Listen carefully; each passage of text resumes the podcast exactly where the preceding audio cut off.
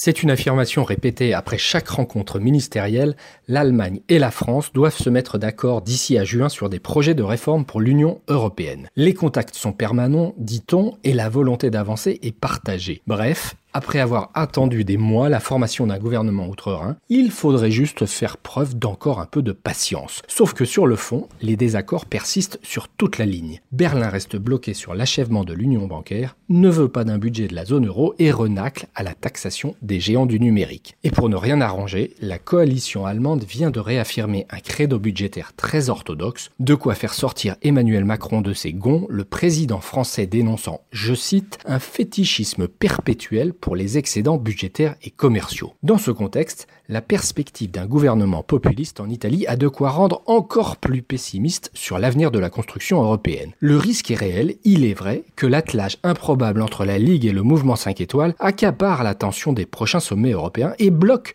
toute réforme conduisant vers davantage d'intégration. L'épouvantail italien présente néanmoins un avantage. Il recentre la position de la France entre d'un côté une Allemagne hostile à tout transfert budgétaire au sein de la zone euro et de l'autre une Italie dont les nouveaux leaders vilipendent les règles européennes et rêvent de se passer de l'euro. Et si pour l'instant les marchés restent calmes, des secousses pourraient vite survenir en cas de mise en œuvre de promesses électorales au coût exorbitant. Les membres de la zone euro n'avaient réagi que quand la crise grecque les avait mis au bord du gouffre, la constitution d'un gouvernement populiste en Italie accroîtrait la pression sur Angela Merkel et pourrait la pousser, espérons-le, à accepter certains des projets de réforme d'Emmanuel Macron. Retrouvez tous les podcasts des échos sur votre application de podcast préférée ou sur leséchos.fr.